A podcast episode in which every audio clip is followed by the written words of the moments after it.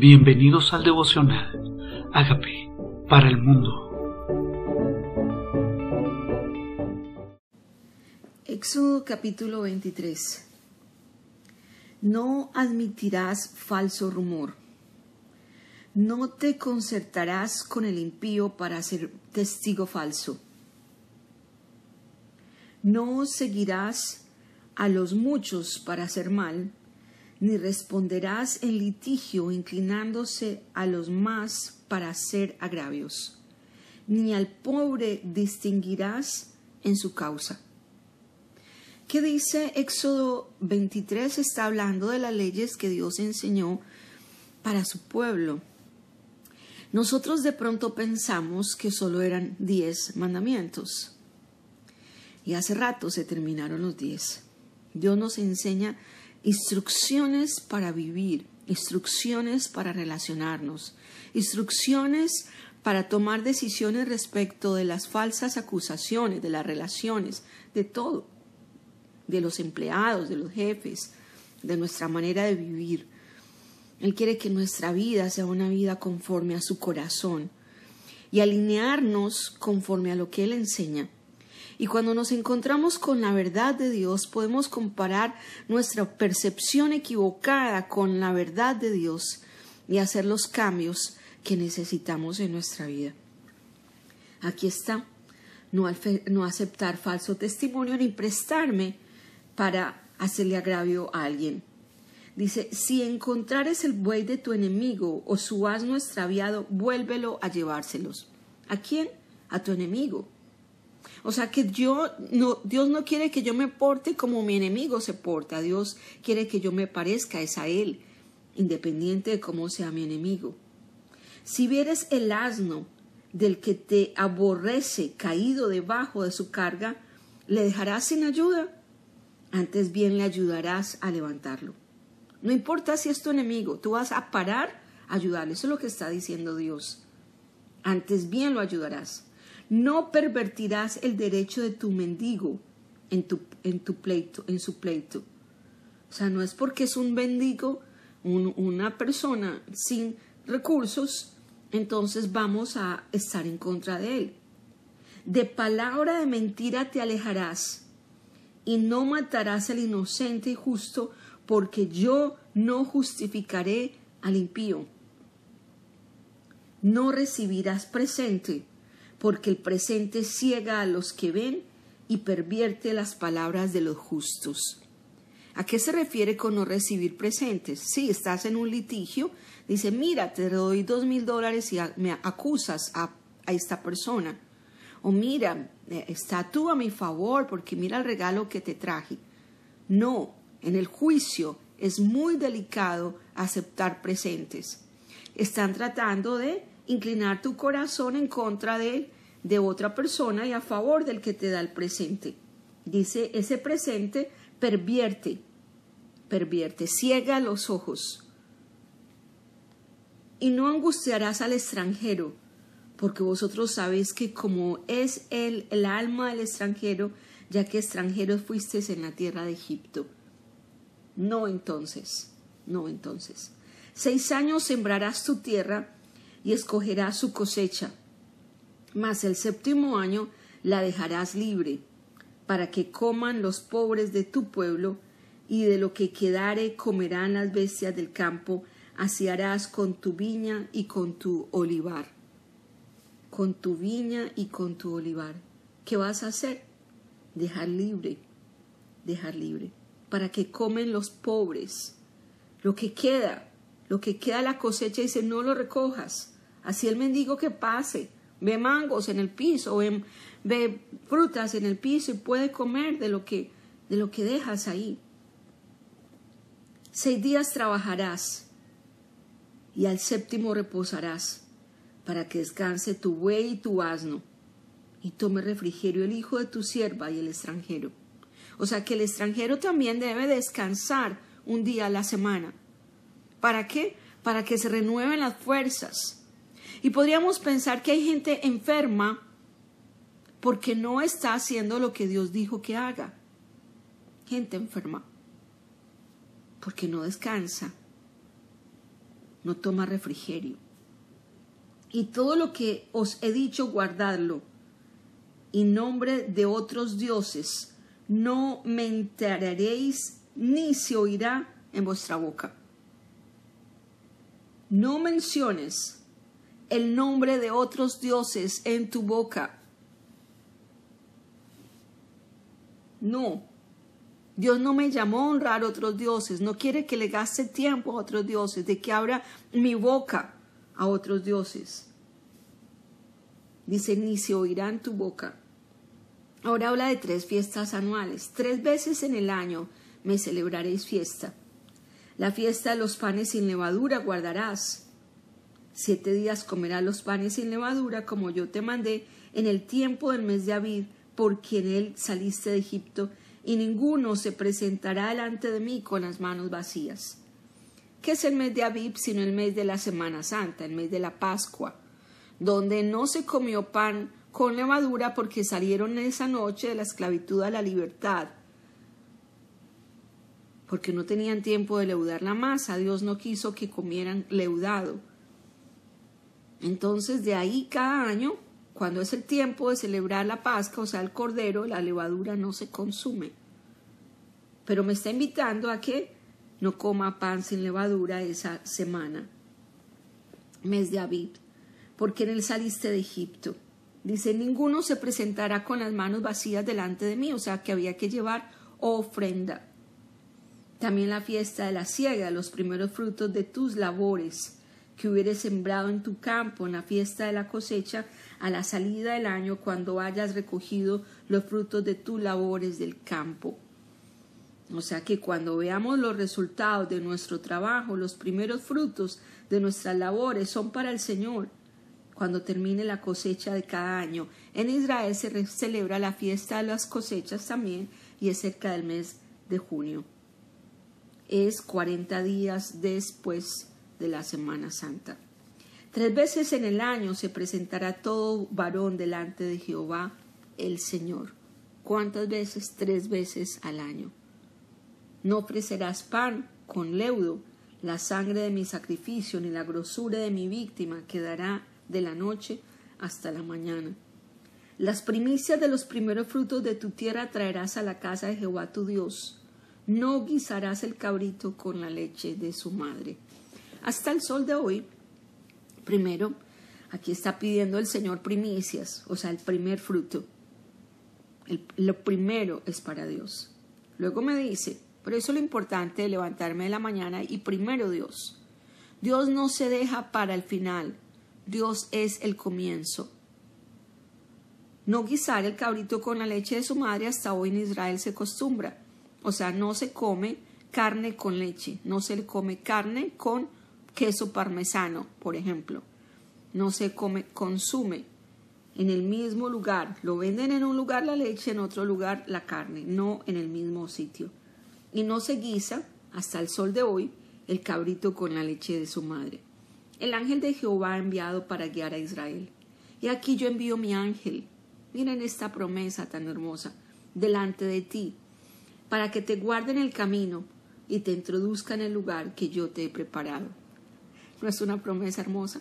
Hay un lugar que Dios te ha preparado y dice que le envía a su ángel delante de ti a mostrarte dónde es, para que te introduzca a ese plan, a esa promesa, al cumplimiento de ese sueño que Dios preparó para ti. No necesariamente el que tú deseas y clamas, no, el que Dios preparó para ti. Dile, Señor, llévame al cumplimiento de tu plan. Guarda, guárdate delante de Él y oye su voz. No le seas rebelde, porque Él no perdona vuestra rebelión, porque mi nombre está en Él. Porque si en verdad oyeres su voz e hicieres todo lo que yo te dijere, seré enemigo de tus enemigos y afligiré a los que te afligen. ¿Alguna vez ha visto alguien que le ha hecho mal a usted pasar aflicción? Él se va a convertir en enemigo de su enemigo del que te hizo mal a ti, también es como si le hubiera hecho mal a, Dios. Igual va a bendecir al que te bendiga. Porque mi ángel irá delante de ti y te llevará a la tierra del amorreo, del eteo, del fereceo, del cananeo, del ebeo, del jebuseo, a los cuales yo haré destruir. O sea, Dios destruye al enemigo delante de ti. No es tu tarea. Ve caminando, ve avanzando. Él va a pelear por ti. Él va delante de ti. Él te introduce. No te inclinarás a sus dioses, o sea, a los dioses de estos pueblos. Ni los servirás, ni harás como ellos hacen. Antes los destruirás del todo y quebrarás totalmente sus estatuas. A Dios no le gusta que hagamos estatuas. No quiere que tengas estatuas de nada, ni de Él mismo, porque Él mismo dice, no te harás imagen, ni ninguna semejanza a lo que esté en el cielo ni abajo en la tierra. Lo leímos en Éxodo 24, capítulo 20, versículo 4. Aquí dice, cuando entres y tomes posesión, pues destruirás todos estos ídolos. Los destruirás, dice, del todo. Me lo dio una tía que quiero mucho. Lo destruirás del todo. Esa tía no conocía su palabra lo hacía en amor por ti, pero en ignorancia a lo que Dios quiere. Nos toca decidir si agradamos a Dios o a los hombres. Mas Jehová vuestro Dios serviréis, y él te bendecirá tu pan y tus aguas, y no quitaré toda enfermedad, y yo quitaré toda enfermedad del medio de ti. Piensa entonces si hay enfermedad en ti, de pronto causado por la desobediencia, porque aquí dice, aquí dice, que cuando tú sirvas al Señor, entonces Él bendecirá tu pan, o sea, nada faltará en tu casa, y tus aguas, y, y yo quitaré de ti la enfermedad. Entonces dile al Señor, ¿esta enfermedad que tengo es causada por algún pecado? No necesariamente, puede ser un accidente que tuviste, puede ser mala alimentación incluso, pero es causa de una, un acto de desobediencias a causa de algo que Dios te haya instruido, que quites, que saques de tu vida, que no has hecho. Porque aquí dice que cuando lo hagas, ninguna enfermedad estará en ti. No habrá mujer que aborte, ni estéril en tu tierra. Y yo completaré el número de tus días. Cuando habla de completar el número de tus días es que no voy a morir antes de tiempo, porque voy a estar saludable no va a morir en el momento que Él determinó, no porque las enfermedades me hagan morir. No habrá mujer que aborte, completaré el número de tus días y yo enviaré mi terror delante de ti. Y consternaré a todo pueblo donde entres y, y te daré la cerviz de todos tus enemigos. O sea, consternar el pueblo delante de mí significa que las personas van a tener temor de mí, o sea, me van a respetar va, a generar respeto. Esta persona tiene a Dios en su vida. No voy a hacerle mal. Es alguien de Dios. ¿Cómo voy a hacerle mal? Y al revés, sus enemigos, los enemigos van a inclinar su servicio, o sea, van a, van a inclinarse, van a servirte. Enviaré delante de ti la avispa para que eche fuera al Ebeo, al Cananeo, al Eteo delante de ti. ¿Sabían que la canción de Juan Luis Guerra, la avispa, fue sacada de este pasaje? Tiene muchos versículos esa canción, pero entre esos, este, la avispa envía al Señor para que pique. La canción dice, si, si tus enemigos te hieren en el camino, si quieren interponerse, yo envío la avispa delante de ti para que les, los pique. No los echaré, no los echaré delante de ti en un año, para que no se quede la tierra desierta y se aumenten contra ti las fieras del campo. Dice, poco a poco los echaré delante de ti hasta que te multipliques. O sea, Él va desapareciendo nuestro enemigo y nos va abriendo espacio para que nosotros sigamos creciendo. Poco a poco voy creciendo y el enemigo se va venciendo.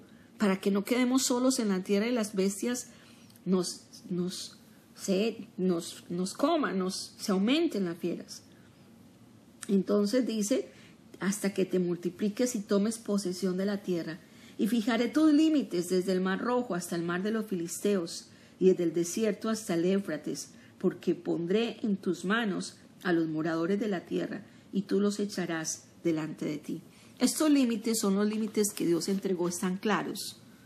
Pero después de 1948, cuando entregaron al Estado de Israel, habían límites ocupados y se llaman territorios ocupados porque los países vecinos los habían tomado y ellos empezaron a pelear hasta volverlos a tomar. Incluso devolvieron territorio a sus vecinos.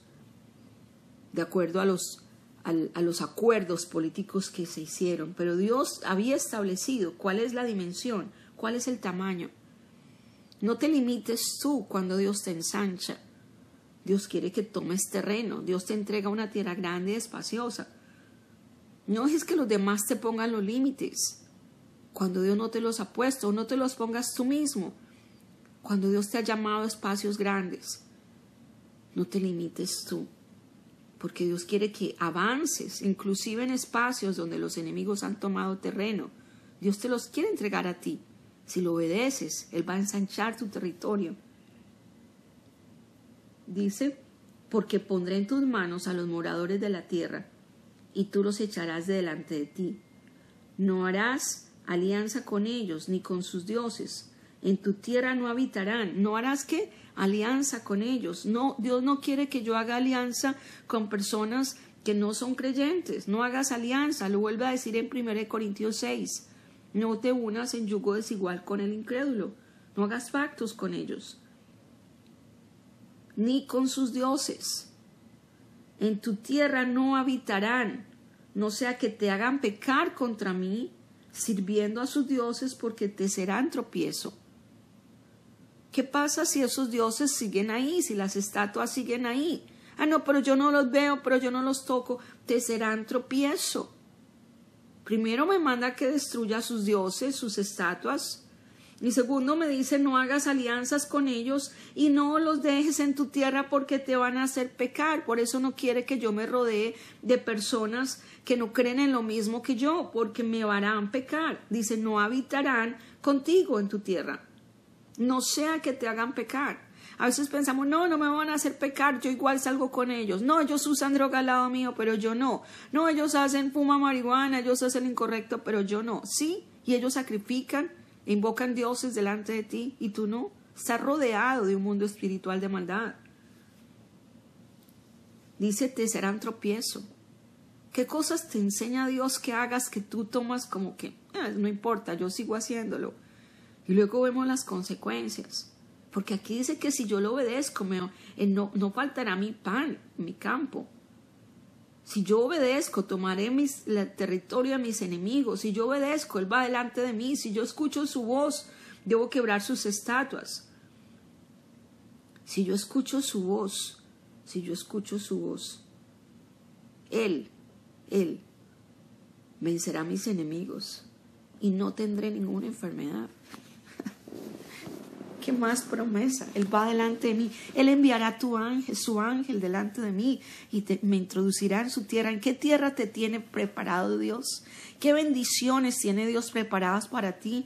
¿Qué posesión quiere Dios que tú tengas? Que por estar haciendo alianzas con quien no debes, por estar rodeado de lo que no debes, por no haber obedecido, por no soltar ídolos que tienes a tu alrededor, por tener pesar y hacer asociaciones con lo que no viene de Dios, por estar permitiendo a lo que Dios no le agrada. Tal vez por eso es que no has entrado en posesión de la tierra, porque Dios quiere que escuches su voz y hagas lo que Dios te dirige a hacer para que Él se convierta en enemigo de tus enemigos. Pero necesitamos darle oído a su voz. Dile, Señor, perdóname si no he dado oído a tu voz, perdóname. Y yo te echaba la culpa a ti, realmente es pecados míos que no he soltado, que no he cambiado, decisiones que no he tomado, y no es tu culpa que no haya entrado en bendición. Hoy decido obedecerte. Hoy decido abrir mi oído a tu voz. Hoy decido que tu bendición, las que tienes para mí, las tomo, las vivo, las disfruto. Yo voy a entrar a la tierra que tú prometiste para mí. Yo voy a disfrutar las bendiciones que tú preparaste para mí. La sanidad, la prosperidad, la unción, la gracia, el favor, los milagros. Voy a poseer lo que tú quieres que yo posea. Y voy a recibir la heredad que tú tienes preparada para mí. Porque hoy mi oído se abre a tu voz. Mi deseo es tu deseo. Y mis decisiones van a ser conforme a tu voluntad no conforme ni a mi tradición, ni a la cultura, ni a lo que hacen los demás, ni a lo que mis padres hicieron, no a lo que los vecinos hacen. No voy a permitir cosas que me inclinen a cosas que no vienen de ti. Hoy decido hacer tu voluntad. Y hoy renuncio a la enfermedad, a la escasez, a la pobreza. Y hoy declaro que es tu bendición sobre mí. Perdóname, Señor. He sido pecador. Confieso mi pecado. Y te recibo, recibo el sacrificio de Jesucristo en la cruz. Gracias por morir en la cruz por mis pecados y resucitar para darme vida nueva. Te invito a que entres a mi vida como Señor y Salvador y hagas de mí esa persona bendita, sana, próspera, que toma posesión de sus bendiciones como tú quieres que yo viva. Amén.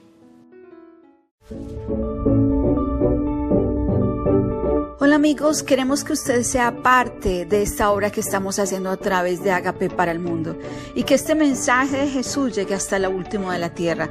Si quieres donar en nuestra página web puedes hacerlo en agapeparalmundo.org o también a través de Cele en agapeoficial.gmail.com.